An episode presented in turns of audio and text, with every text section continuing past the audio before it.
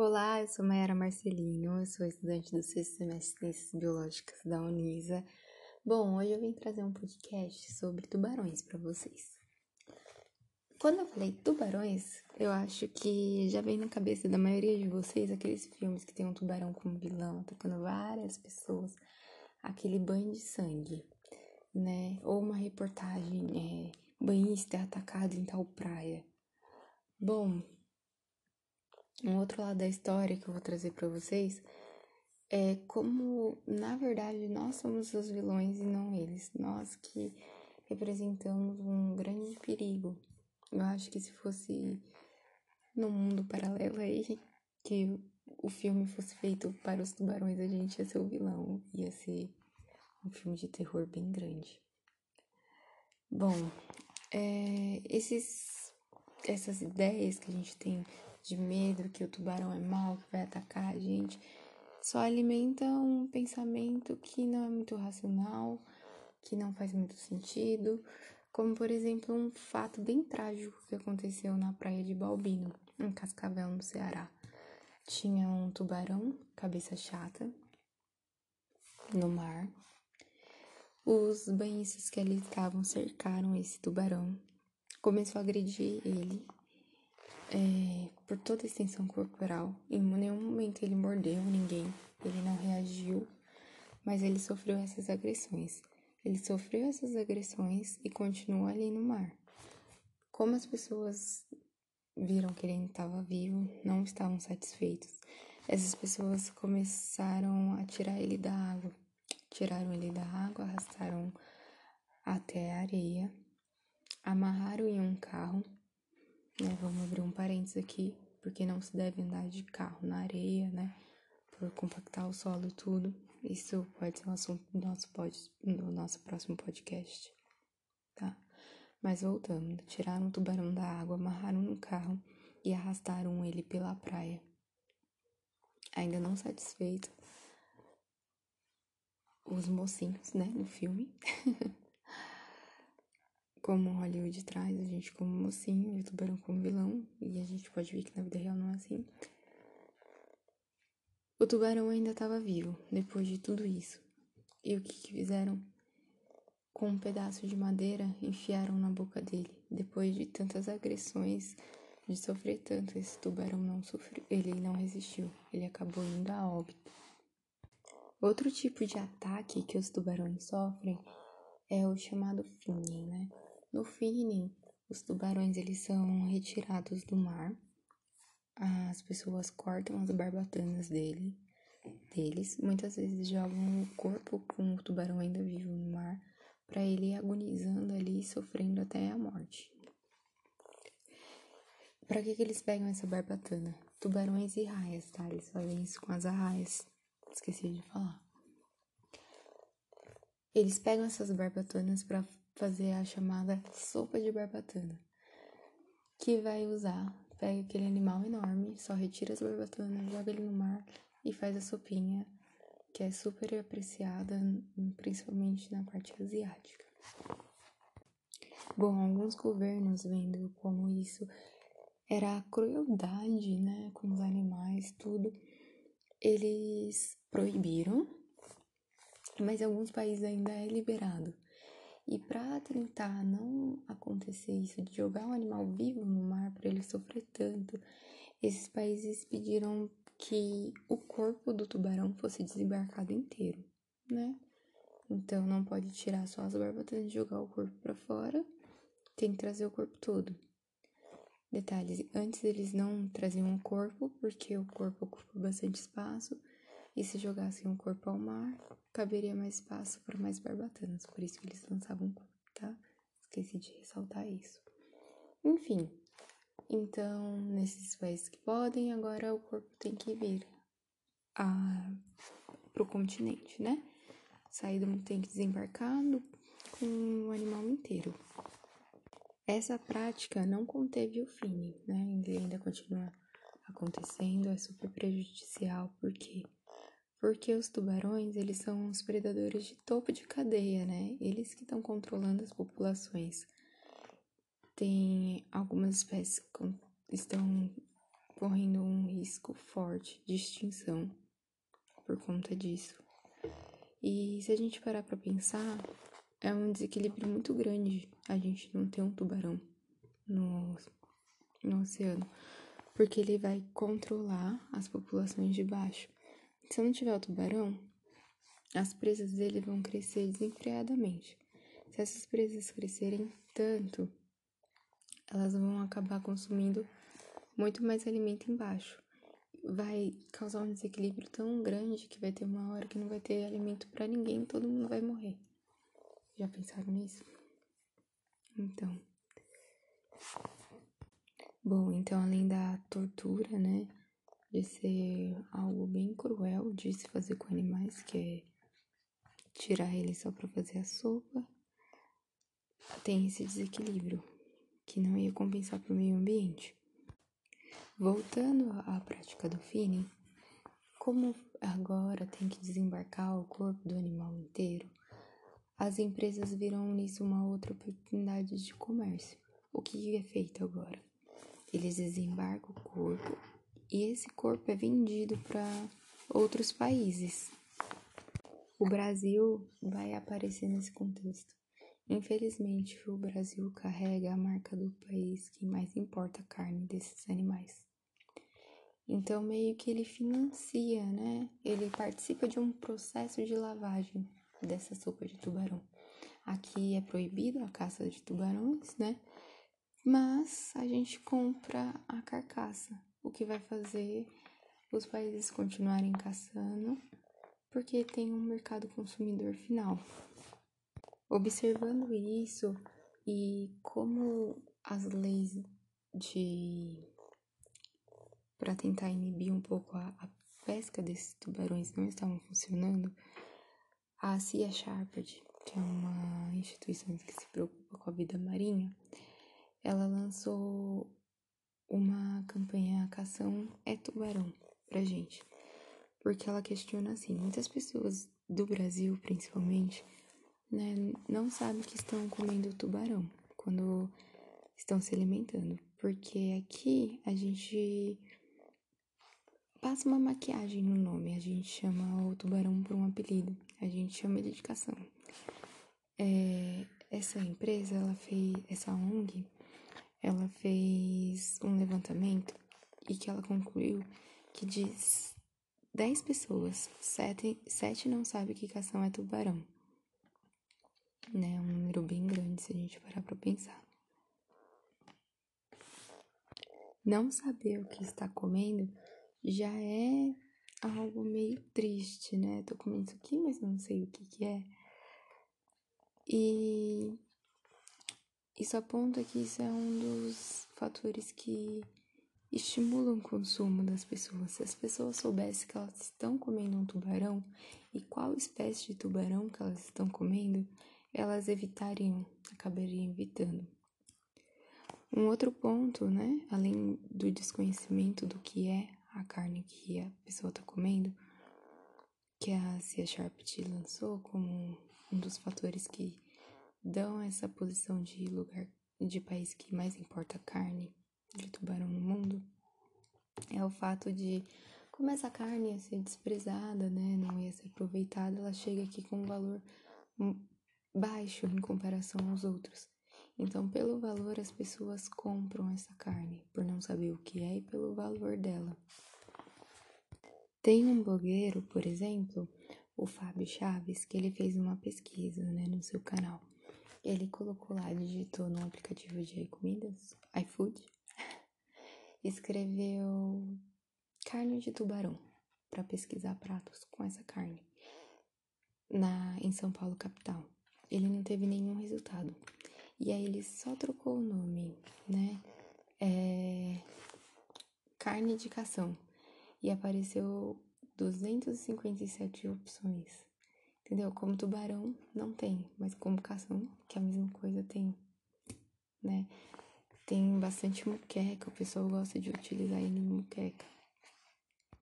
Se o desequilíbrio ambiental que eu citei para vocês não é um motivo suficiente para evitar comer essa carne, se você vê a como é triste, o comércio também não é motivo, eu vou trazer um motivo para a saúde. Bom, lembra que eu falei que os tubarões, eles são predadores de topo, tudo? Então, existe um processo de bioacumulação. Como ele é o predador de topo, ele vai acumulando no seu corpo todos os metais pesados, todas as toxinas dos outros animais que ele já consumiu ao longo da vida.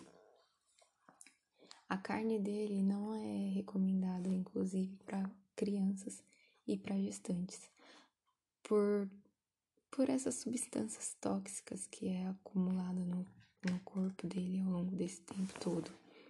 Tá bom, Mayara, mas esses motivos ainda não me convenceram. Vou trazer mais um motivo para evitar o consumo dessa carne.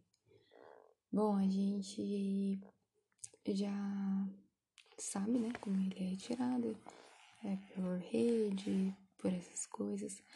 Tem um, um termo utilizado na pesca que é pesca acessória não seletiva. O que, que é essa pesca? Esse é um termo utilizado para quando você vai pescar o animal. É, meu alvo é o tubarão, mas acaba vindo junto uma tartaruga, acaba vindo um, uma estrela do mar, outros animais assim que não vão ser aproveitados por mim, não era alvo, e até eu tirava daquela rede para devolvê-la para o mar, ela pode estar morta já, ela, o animal, né? Eu vou ler aqui para vocês um dado, né? Segundo essa Cia Sharpet, foi num relatório que ela fez aqui em 2021, aqui em 2021. Bom, ela fala que a sobrepesca que é, é essa retirada, né, exagerada, que a gente não necessita tirar tanto peixe assim do mar. Tanto peixe e outros animais do mar, do mar, né?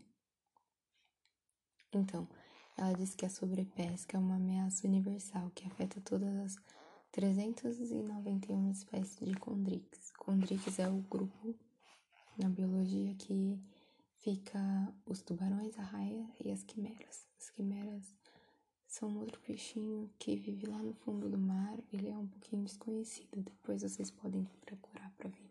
Ele é muito lindo, inclusive, né?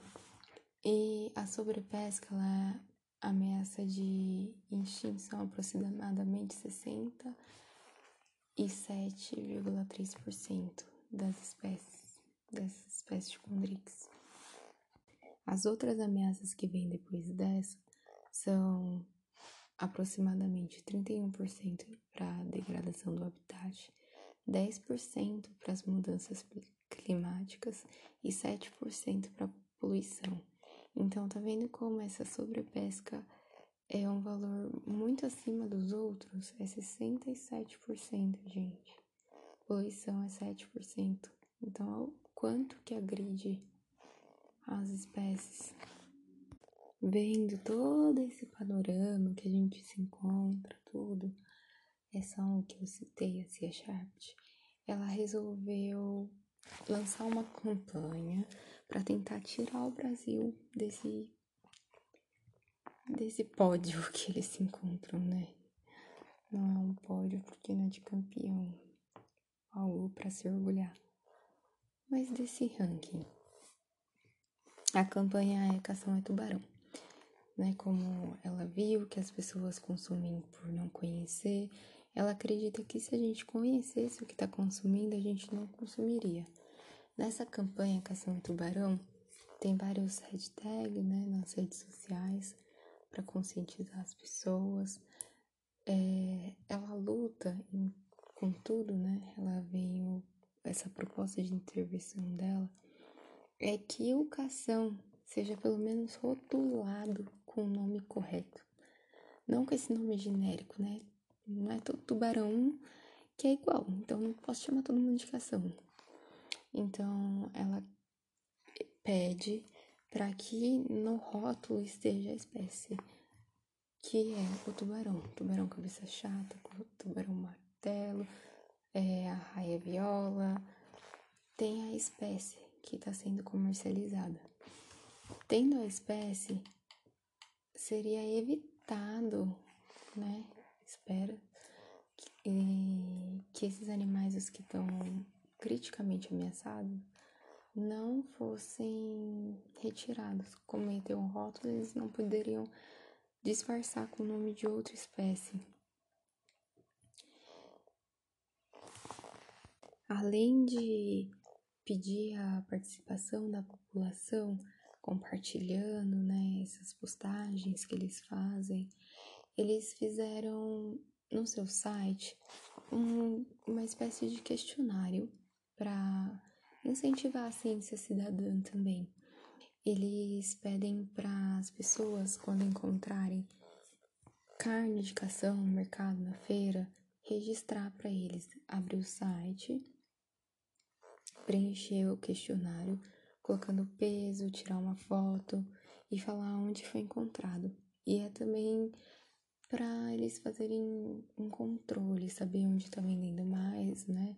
Onde eles vão ter que agir mais com as companhias deles, insistir um pouco. Esse questionário demora em média sete minutos. Ele é bem legal de preencher. Legal no sentido interessante, né? Pelo fato dele estar ajudando. É, você, ao preencher, saber que você está ajudando um projeto, que você está participando de uma mudança que tem que acontecer, que está começando, e acreditar que a ciência é feita pelas pessoas também, não tirar aquela imagem que só é cientista, só quem é formado que pode ajudar o meio ambiente. Não, você também pode. Algumas outras intervenções que essa ONG propõe, eu vou ler aqui para vocês. Para minimizar o impacto da pesca em geral, vai ser então, eles pedem para a gente não utilizar medicamentos com barbatanas ou a cartilagem dos animais, né? Que o tubarão ele é tubarão, as arraias e as quimeras fazem parte dos peixes cartilaginosos. Então, para a gente não usar os remédios que tem a barbatana ou a cartilagem deles, lembrando que esses não têm uma comprovação científica ainda, tá? Então, não é certo que você vai tomar e vai melhorar. É, é pedido também não consumir barbatana, sopa de barbatana, carne de tubarão ou cação, né? Eles pedem a limitação da pesca com base científica, estudos científicos para limitar. Eles pedem áreas marinhas com uma proteção de verdade, né? contra as ameaças às vidas local, à vida local desses animais.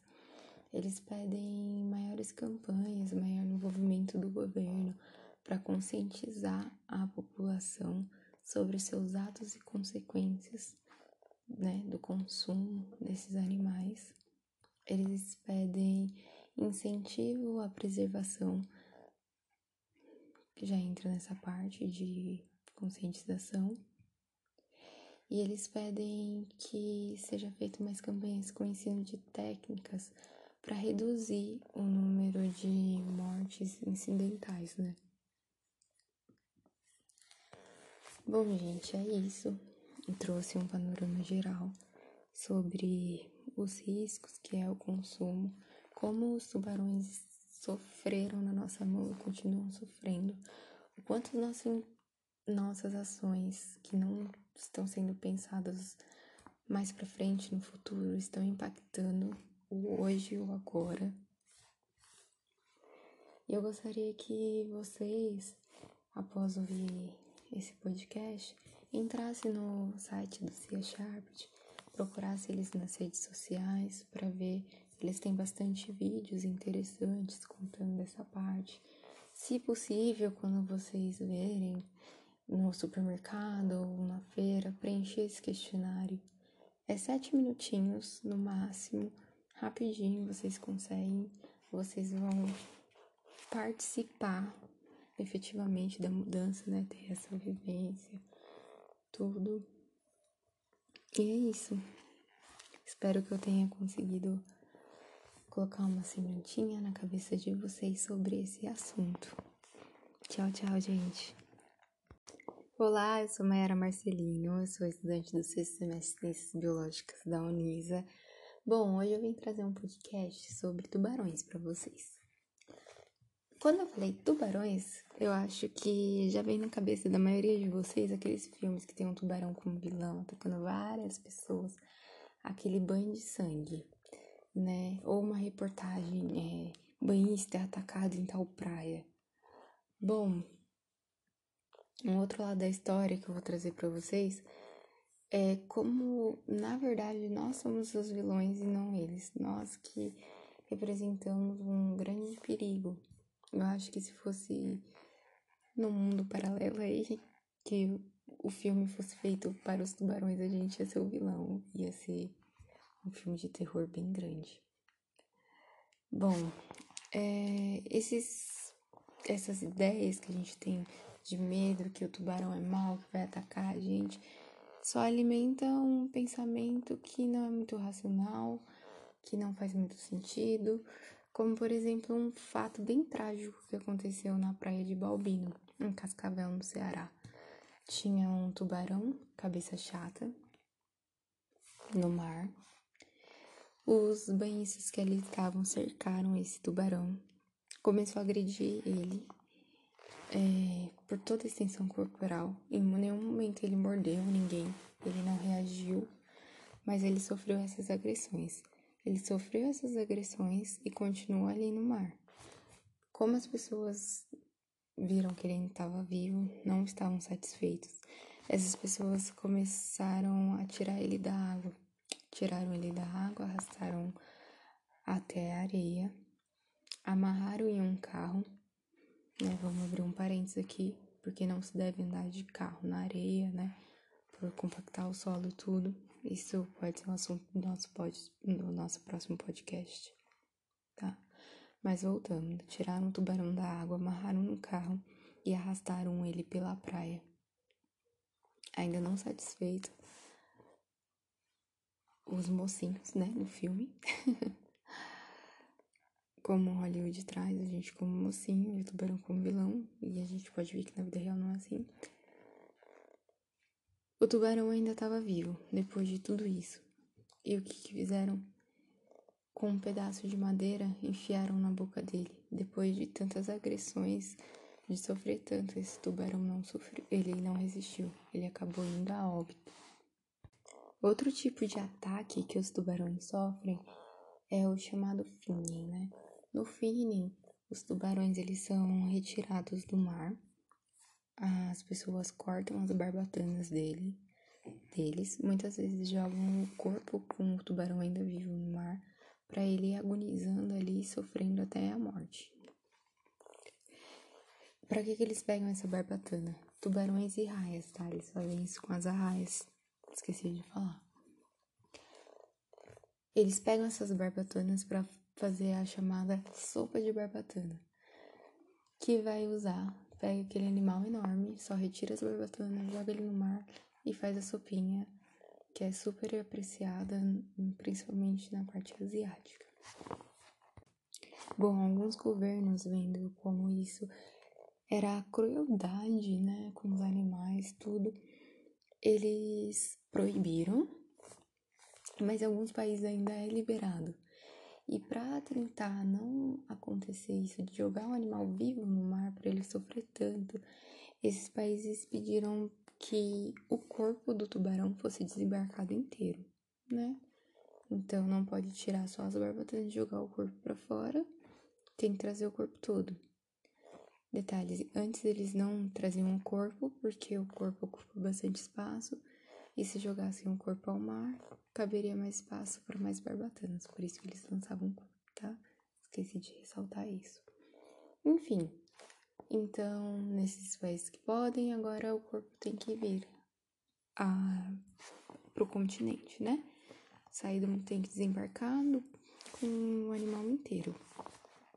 Essa prática não conteve o fim, né? Ainda continua acontecendo, é super prejudicial, porque porque os tubarões, eles são os predadores de topo de cadeia, né? Eles que estão controlando as populações. Tem algumas espécies estão correndo um risco forte de extinção por conta disso. E se a gente parar para pensar, é um desequilíbrio muito grande a gente não ter um tubarão no, no oceano, porque ele vai controlar as populações de baixo. Se não tiver o tubarão, as presas dele vão crescer desenfreadamente. Se essas presas crescerem tanto, elas vão acabar consumindo muito mais alimento embaixo. Vai causar um desequilíbrio tão grande que vai ter uma hora que não vai ter alimento para ninguém, todo mundo vai morrer. Já pensaram nisso? Então.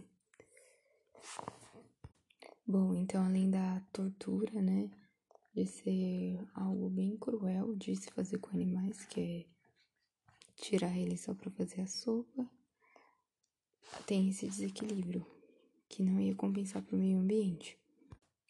Voltando à prática do finning, como agora tem que desembarcar o corpo do animal inteiro, as empresas viram nisso uma outra oportunidade de comércio. O que é feito agora? Eles desembarcam o corpo e esse corpo é vendido para outros países. O Brasil vai aparecer nesse contexto. Infelizmente, o Brasil carrega a marca do país que mais importa a carne desses animais. Então, meio que ele financia, né? Ele participa de um processo de lavagem dessa sopa de tubarão. Aqui é proibido a caça de tubarões, né? Mas a gente compra a carcaça, o que vai fazer os países continuarem caçando, porque tem um mercado consumidor final. Observando isso e como as leis de para tentar inibir um pouco a, a, pesca desses tubarões não estavam funcionando, a Sea Shepherd, que é uma instituição que se preocupa com a vida marinha, ela lançou uma campanha Cação é Tubarão pra gente. Porque ela questiona assim, muitas pessoas do Brasil, principalmente, né, não sabem que estão comendo tubarão quando estão se alimentando. Porque aqui a gente passa uma maquiagem no nome. A gente chama o tubarão por um apelido. A gente chama ele de cação. É, essa empresa, ela fez, essa ONG, ela fez um levantamento e que ela concluiu que de 10 pessoas, 7, sete não sabem que cação é tubarão. Né? Um número bem grande se a gente parar pra pensar. Não saber o que está comendo já é algo meio triste, né? Tô comendo isso aqui, mas não sei o que que é. E isso aponta que isso é um dos fatores que estimulam o consumo das pessoas. Se as pessoas soubessem que elas estão comendo um tubarão e qual espécie de tubarão que elas estão comendo, elas evitariam, acabariam evitando. Um outro ponto, né, além do desconhecimento do que é a carne que a pessoa está comendo, que a Cia Sharp lançou como um dos fatores que dão essa posição de lugar de país que mais importa carne de tubarão no mundo, é o fato de como essa carne ia ser desprezada, né, não ia ser aproveitada, ela chega aqui com um valor baixo em comparação aos outros. Então, pelo valor, as pessoas compram essa carne, por não saber o que é e pelo valor dela. Tem um blogueiro, por exemplo, o Fábio Chaves, que ele fez uma pesquisa né, no seu canal. Ele colocou lá, digitou no aplicativo de comidas, iFood, escreveu carne de tubarão para pesquisar pratos com essa carne na em São Paulo capital. Ele não teve nenhum resultado. E aí ele só trocou o nome, né? É... Carne de cação. E apareceu 257 opções. Entendeu? Como tubarão não tem, mas como cação, que é a mesma coisa, tem, né? Tem bastante muqueca, o pessoal gosta de utilizar ele em muqueca. Se o desequilíbrio ambiental que eu citei para vocês não é um motivo suficiente para evitar comer essa carne, se você vê a como é triste, o comércio também não é motivo, eu vou trazer um motivo para a saúde. Bom, lembra que eu falei que os tubarões, eles são predadores de topo, tudo? Então, existe um processo de bioacumulação.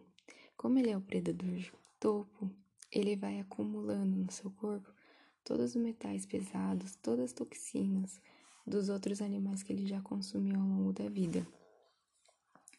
A carne dele não é recomendada, inclusive, para crianças e para gestantes, por, por essas substâncias tóxicas que é acumulada no, no corpo dele ao longo desse tempo todo. Tá bom, Mayara, mas esses motivos ainda não me convenceram. Vou trazer mais um motivo para evitar o consumo dessa carne.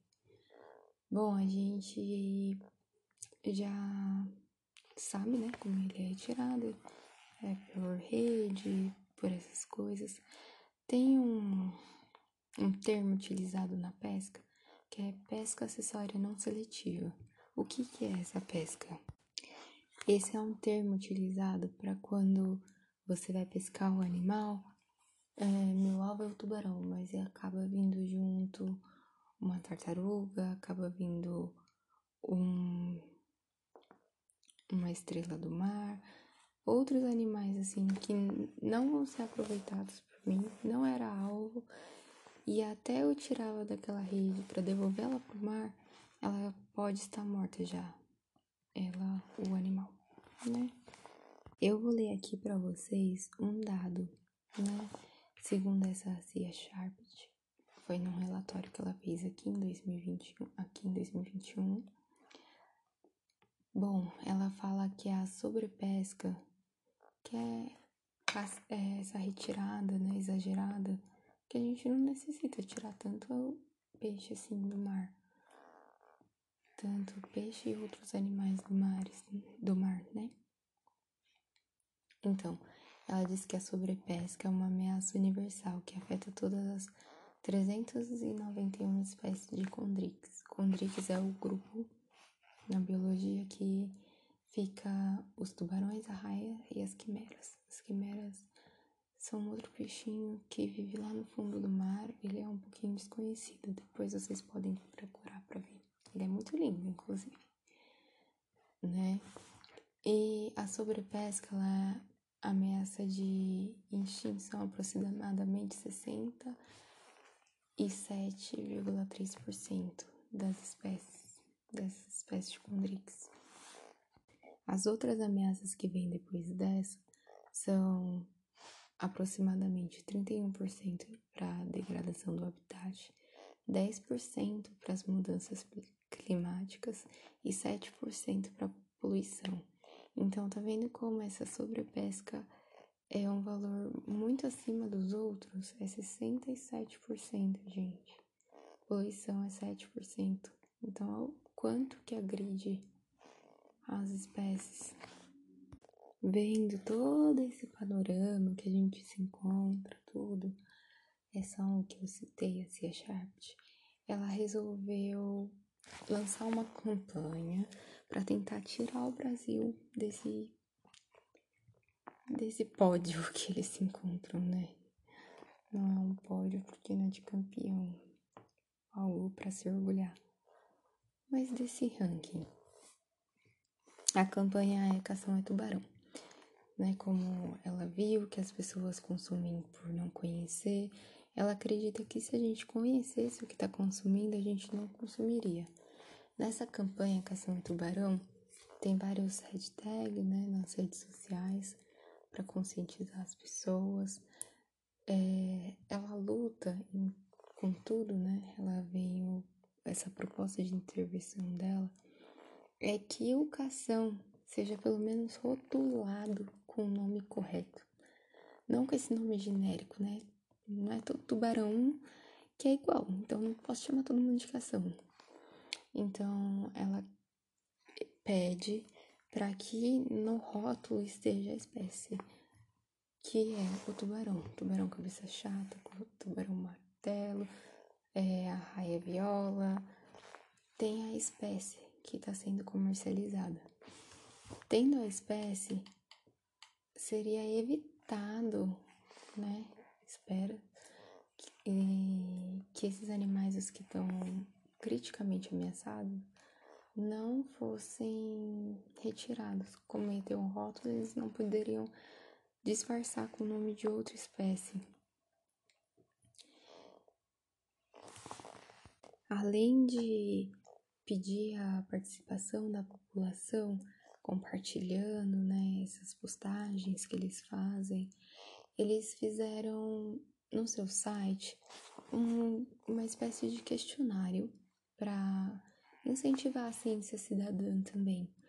Eles pedem para as pessoas, quando encontrarem carne de cação no mercado, na feira, registrar para eles, abrir o site, preencher o questionário, colocando peso, tirar uma foto e falar onde foi encontrado.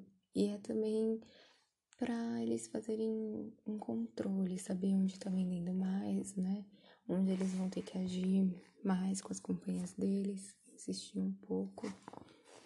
Esse questionário demora em média sete minutos. Ele é bem legal de preencher. Legal no sentido interessante, né? Pelo fato dele estar ajudando. É, você, ao preencher, saber que você está ajudando um projeto, que você está participando de uma mudança que tem que acontecer, que está começando, e acreditar que a ciência é feita pelas pessoas também, não tirar aquela imagem que só é cientista, só quem é formado que pode ajudar o meio ambiente. Não, você também pode. Algumas outras intervenções que essa ONG propõe, eu vou ler aqui para vocês. Para minimizar o impacto da pesca em geral, vai ser então, eles pedem para a gente não utilizar medicamentos com barbatanas ou a cartilagem dos animais, né? Que o tubarão ele é tubarão, as arraias e as quimeras fazem parte dos peixes cartilaginosos. Então, para a gente não usar os remédios que tem a barbatana ou a cartilagem deles. Lembrando que esses não têm uma comprovação científica ainda, tá? Então, não é certo que você vai tomar e vai melhorar. É, é pedido também não consumir barbatana, sopa de barbatana, carne de tubarão ou cação, né? Eles pedem a limitação da pesca com base científica estudos científicos para limitar, eles pedem áreas marinhas com uma proteção de verdade, né? Contra as ameaças às vidas locais, à vida local desses animais. Eles pedem maiores campanhas, maior envolvimento do governo para conscientizar a população sobre seus atos e consequências né, do consumo desses animais. Eles pedem incentivo à preservação, que já entra nessa parte de conscientização. E eles pedem que seja feita mais campanhas com ensino de técnicas para reduzir o número de mortes incidentais, né? Bom, gente, é isso trouxe um panorama geral sobre os riscos que é o consumo, como os tubarões sofreram na nossa mão e continuam sofrendo, o quanto nossas, nossas ações que não estão sendo pensadas mais para frente no futuro estão impactando o hoje e o agora. E eu gostaria que vocês, após ouvir esse podcast, entrasse no site do Cia Sharped, procurasse eles nas redes sociais para ver, eles têm bastante vídeos interessantes contando dessa parte.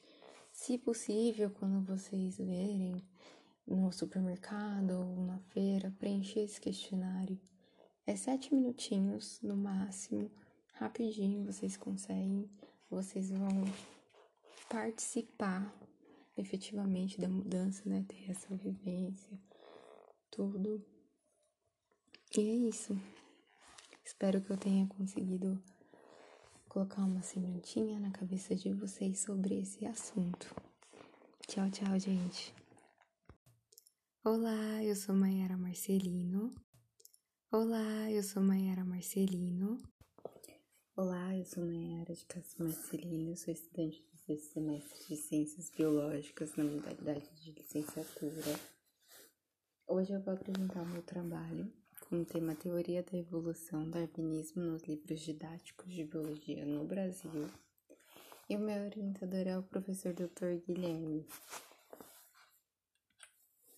Bom, os objetivos desse trabalho são fazer uma revisão bibliográfica sobre o tema, analisar três livros didáticos do ensino médio e produzir um plano de aula e apresentar uma aula sobre o tema. Bom, é, a revisão bibliográfica foi feita por meio de livros acadêmicos que eu peguei na biblioteca da Unisa e alguns que eu tinha em casa. Eu atribuí destaque ao assunto darwinismo. Eu utilizei artigos científicos do Google Acadêmico e de outros sites de museu e de faculdades para constituir a revisão. E para busca dos temas eu procurei as, com as palavras-chave as palavras-chave darwinismo, evolução, ensino e revisão. A avaliação dos livros didáticos do ensino médio foi feito com critérios de ano de publicação, o conteúdo, a relevância, a qualidade das ilustrações, as disposições textuais e as referências. Os padrões foram os mesmos utilizados para todos os três livros, mesmo eles tendo datas de publicações diferentes. As datas de publicações variam em média de 10 anos de um pra, para o outro. Bom, o livro 1 um é o livro do ensino médio que vai entrar agora, né? Ele já é do novo ensino médio. Ele é de 2020 e ele é uma coleção de seis livros. Nesse livro, ele aborda de uma forma muito resumida a evolução. Ele não aborda o processo que cada um teve para chegar a uma conclusão. Isso é ruim porque não estimula o aluno a procurar as coisas. Ele dá a entender que, por exemplo, Darwin, na primeira viagem do Beagle, já concluiu tudo, nunca errou em nada, todo mundo aceitou sempre não leva em consideração a parte, os desafios que é, foram encontrados nesse percurso. E ele também não tem exercícios voltados a vestibulares, o que é ruim, porque uma das maiores preocupações das pessoas quando estão no ensino médio, principalmente no terceiro ano, são os vestibulares de faculdades, né? Bom, o segundo livro é, Biologia Essencial, ele aborda o conteúdo, ele aborda um pouco do contexto histórico, porém ele não traz a evolução para o cotidiano, ele só apresenta o tema mesmo. Tem exercícios de vestibular nele também, que é bom. O terceiro livro é o que eu escolhi, é o que eu achei que o tema estava melhor representado. Nele, então, tem exercícios de vestibular, tem caixas de textos como adicionando conteúdo, tem uma parte relacionando a, ao Brasil, a evolução, processos evolutivos que a gente pode observar no Brasil. As ilustrações eu gostei bastante e eu escolhi esse livro para dar a minha aula. Bom, o meu plano de aula, né? O tema Teorias da Evolução vai ser apresentado no terceiro ano do ensino médio, com o objetivo de conhecer as principais teorias da evolução, compreender por que o darwinismo foi aceito, né? E como ele foi aceito, apresentar como o conteúdo está disposto em questões de vestibular. Essa apresentação vai ser feita por meio de uma avaliação, uma avaliação após a aula teórica, contendo seis questões. Cinco vão ser de alternativa, retiradas de vestibular e que constam no livro 3 que eu escolhi, e uma dissertativa, porque tem alguns vestibulares que tem questões dissertativas, né? Então, quis trabalhar essa parte também. A aula vai ser apresentada no modelo expositivo. Eu vou necessitar de um projetor, porque a apresentação tá em slide feitos no PowerPoint. O conteúdo: apresentar as principais teorias evolutivas antes e depois do Darwin e enfatizar o processo de construção do darwinismo. Bom, agora eu vou começar a minha aula. Teorias da evolução. Bom, o pensamento evolutivo, ele se dá desde os princípios, porque a origem da vida e a sua variação sempre foi algo que despertou interesse de todos em geral. Eu separei em três tópicos, né? Três categorias. As hipóteses criadas. Bom, tem as hipóteses dos filósofos, que a gente classifica como um mundo de duração infinita. Por quê? Porque alguns filósofos, incluindo Aristóteles, eles acreditavam que o mundo sempre existiu, sempre teve aqui isso. Agora outros é, acreditavam no mundo eterno, sem mudança ao longo dos tempos. É assim, para sempre vai ser, e é isso aqui. É, e outros ainda acreditavam que o mundo tinha ciclos, né? Com estágio. Com um estágio que o mundo sempre vai retornar. Tipo, acabou um ciclo, volta para esse começo. Acabou outro ciclo, volta para esse começo. Né? O segundo grupo é uma visão religiosa de um mundo constante e de duração curta. Ele é criado por um ser divino, né? Um Deus. É é um mundo de curta duração, porque tem uma duração aqui no plano terrestre e outra no plano espiritual. Ele acredita que tudo que tem aqui hoje foi criado por um ser divino e que não sofreu modificações. A diferença dessa para a hipótese dos filósofos é que os filósofos não acreditavam nessa vida espiritual, né? Então é um mundo constante de duração infinita. O religioso é de duração curta, porque tem esses dois estágios. Nessa visão religiosa aqui, que eu coloquei entre parênteses o fixismo, a gente pode incluir também algumas crenças folclóricas que explicam a origem da vida. Elas vão entrar aqui também. E o pensamento científico, né? Que é um mundo em evolução, que é o que a gente vai ver nessa aula. Que acredita que o mundo está em constante evolução e que as espécies estão mudando ao longo do tempo. Bom, aqui eu tenho quatro, três naturalistas e eu vou explicar um pouquinho da teoria de cada um. O Buffon, ele acreditava sim na mudança, só que ele acreditava na geração espontânea. Ele acreditava que um ser podia nascer de uma matéria sem vida. Só que esse ser, ele tinha dentro dele uma espécie de molde. Então, ele podia se modificar, mas conservando os limites desse molde. Como assim? É, por exemplo, o gato. Eu tenho um gato e ele pode se modificar, mas continuando ser um felino. Por exemplo, esse gato ancestral, ele pode dar origem a uma onça, pode dar origem ao leão, pode dar origem ao gato doméstico. Só que ele sempre vai ser felino, ele não vai mudar de categoria. Entendeu? Ele conserva esse molde dentro dele. O Cuvier, ele falava sobre evolução. Evolução não, desculpa, extinção. ele acreditava que os seres eram extintos. Ele ele chegou a essa conclusão porque ele estudava uns fósseis, os fósseis.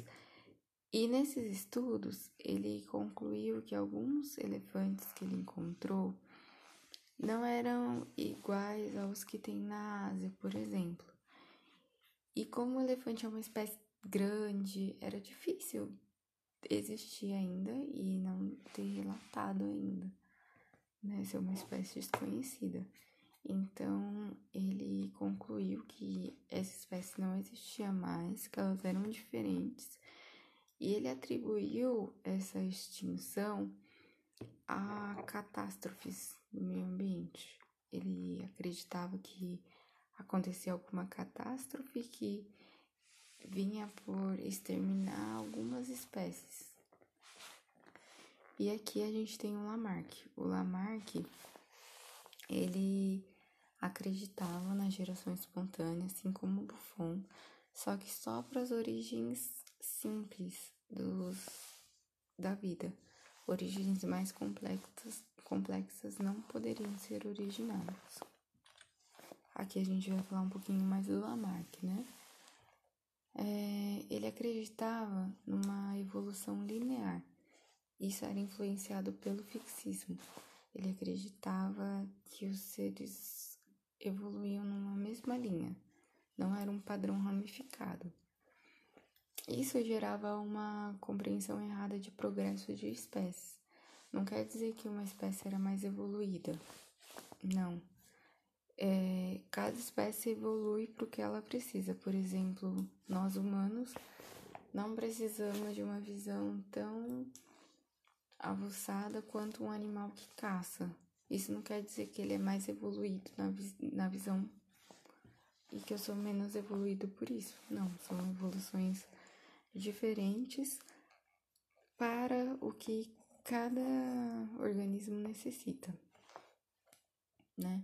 Só que nessa teoria linear dele tinha um problema em classificar gênero e espécie, porque às vezes era muito parecido e não conseguia, não entrava nesse padrão linear.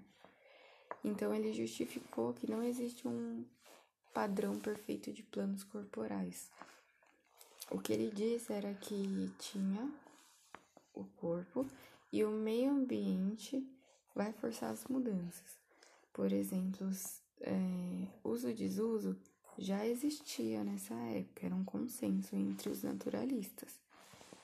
É, não foi ele que criou, mas ele acreditava nisso, que o meio ambiente ia forçar o animal a estimular o órgão, quanto mais o o órgão era estimulado, ele se desenvolvia, ou se ele não era estimulado, ele atrofiava. Ele acrescentou no uso e desuso que as modificações são herdáveis. Então, essa modificação que um ser teve, ele pode passar para o filho dele. Bom, aqui a gente tem o Darwin, né? Que é o centro dessa aula. Bom, o Darwin, vale lembrar que ele tinha já vocação para ser naturalista, ele já colecionava besouros e tudo, porém, para agradar sua família, ele foi estudar medicina. Ele não conseguiu, não teve estômago para aguentar as cirurgias, então ele saiu da medicina e ainda para agradar a família foi servir o sacerdócio, né, a igreja.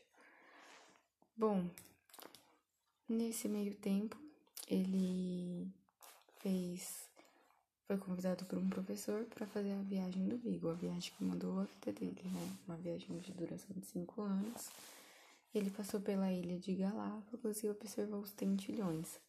Nos tentilhões, ele viu a diferença no bico.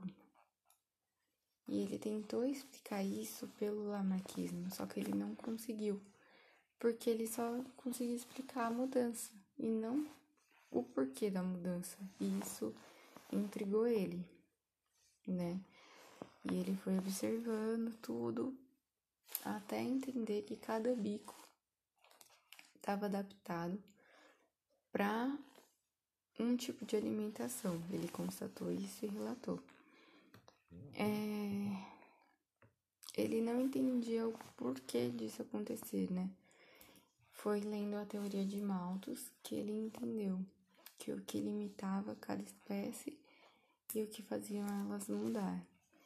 É, a teoria de Malthus diz assim que a população ela cresce num ritmo acelerado, em progressão geométrica, que é um termo da matemática, enquanto a oferta de alimentos cresce em progressão aritmética. Então, cresce em uma tem um crescimento menor do que a população. E isso que vai limitar a população. Bom, então aí Darwin constatou que há as transformações, que o meio é o principal influenciador delas e que elas não são lineares, mas sim um padrão ramificado. Nesse ponto, todos os seres têm um descendente em maior ou menor grau em comum, né? É... E aí ele fez a teoria da seleção natural, onde as condições ambientais vão selecionar quem tem o sucesso re reprodutivo, né? Por exemplo, se eu me alimento melhor, eu vou ser um pouco mais forte, eu vou conseguir deixar mais descendentes, né? E vou conseguir aos poucos ir mudando uma população de um local. Ao longo do tempo, um processo demorado, é, isso vai explicar a diferença entre populações e entre espécies. São diferenças sutis que vão gerando essa diferença entre populações e espécies. Bom, nesse meio tempo, tem um. Darwin não publicou nada, deixou tudo anotado no seu, no seu caderninho. Nesse meio tempo apareceu o Wallace. O Wallace ele observou padrões semelhantes à seleção natural à seleção natural descrita por Darwin, sem antes ter lido Darwin, né? E aí ele pegou em uma das viagens dele para a Amazônia, aconteceu um naufrágio. Ele me perdi. Então, Wallace, vamos contextualizar então. Ele fez a viagem dele para a Amazônia, só que mesmo ele reunindo tudo o que ele tinha, aconteceu um naufrágio e perdeu tudo. Então, um ano depois, ele fez uma nova viagem pelo arquipélago do Malaio, que fica na região da Malásia da Indonésia, e fez as anotações sobre a seleção natural. Ele mandou uma carta para Darwin contando as coisas que ele tinha percebido. E Darwin viu quanto parecia com a sua. Então ele também reuniu o que ele tinha. Ele não queria publicar, o Darwin não queria publicar nesse momento a sua teoria, o seu livro, né? Origem das espécies, porque ele queria adaptar. Mas para ele não perder um trabalho de 20 anos, ele pegou e mandou para a reunião. Mas nesse momento, como estava pouco trabalhada, foi reprovada tanto a do Wallace, do Wallace quanto a de Darwin. Né? Uma diferença do pensamento do Wallace para o Darwin é porque o Wallace acreditava que a seleção natural não se aplicava ao ser humano. Ele acreditava que uma mente era um pouco superior dos outros.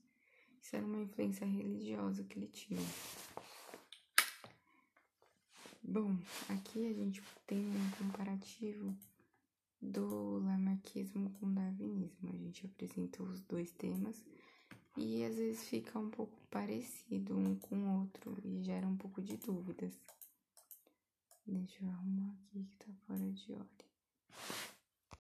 Bom, uma das diferenças que a gente pode explicar é que o Lamarck, como eu disse, ele propunha um modelo linear. Só que esse modelo linear tinha algum problema, porque tá vendo aqui em Darwin, às vezes é a mesma espécie, mas se diferencia em alguma coisa que não cabe num padrão linear.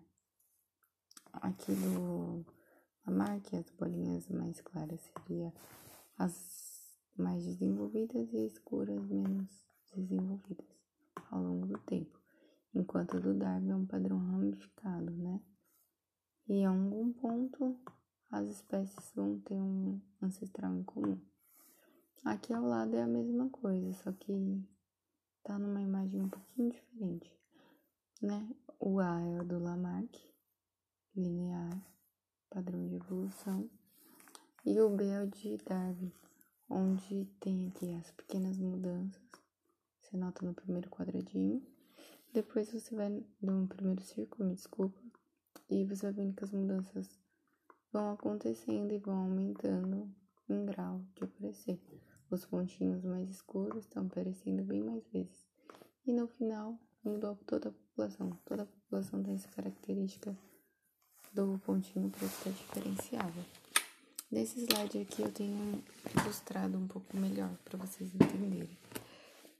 É, segundo Lamarck, a gente pode ver a girafinha esticando seu pescoço para comer a folha. Então, ela está estimulando o órgão para esse órgão se desenvolver.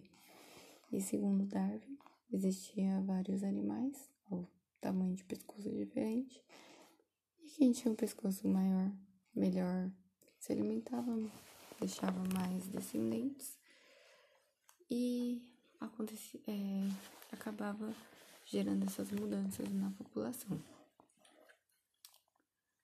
Bom, ainda sobre Darwin, eu queria falar sobre um processo que foi chamado de eclipse de Darwin.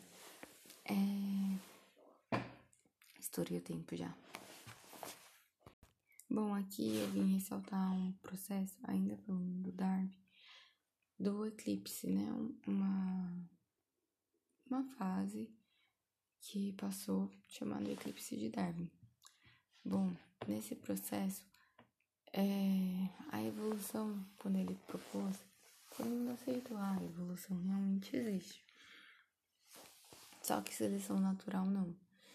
Então ele foi duramente criticado e algumas pessoas até falavam em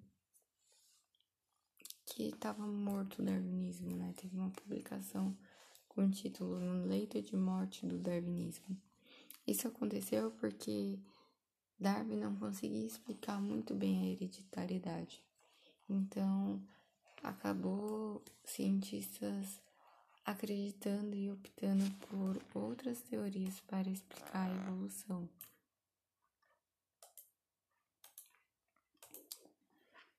Porém, a salvação, o ressurgimento do darwinismo se deu com a teoria sintética da evolução.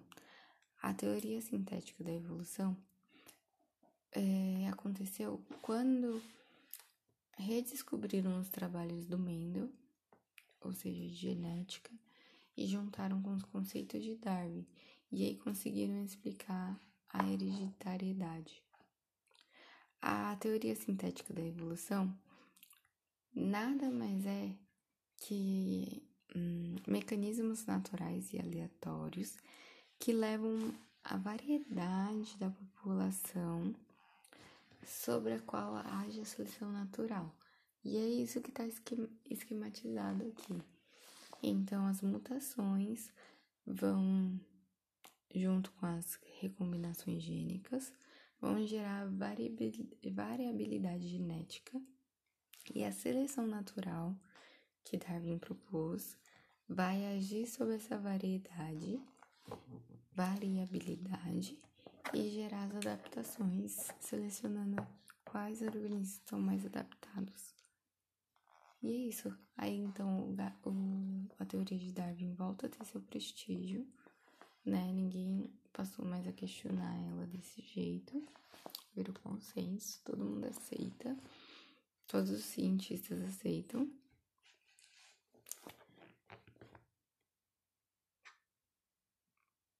E Darwin saiu desse eclipse e teve a volta luminosa dele.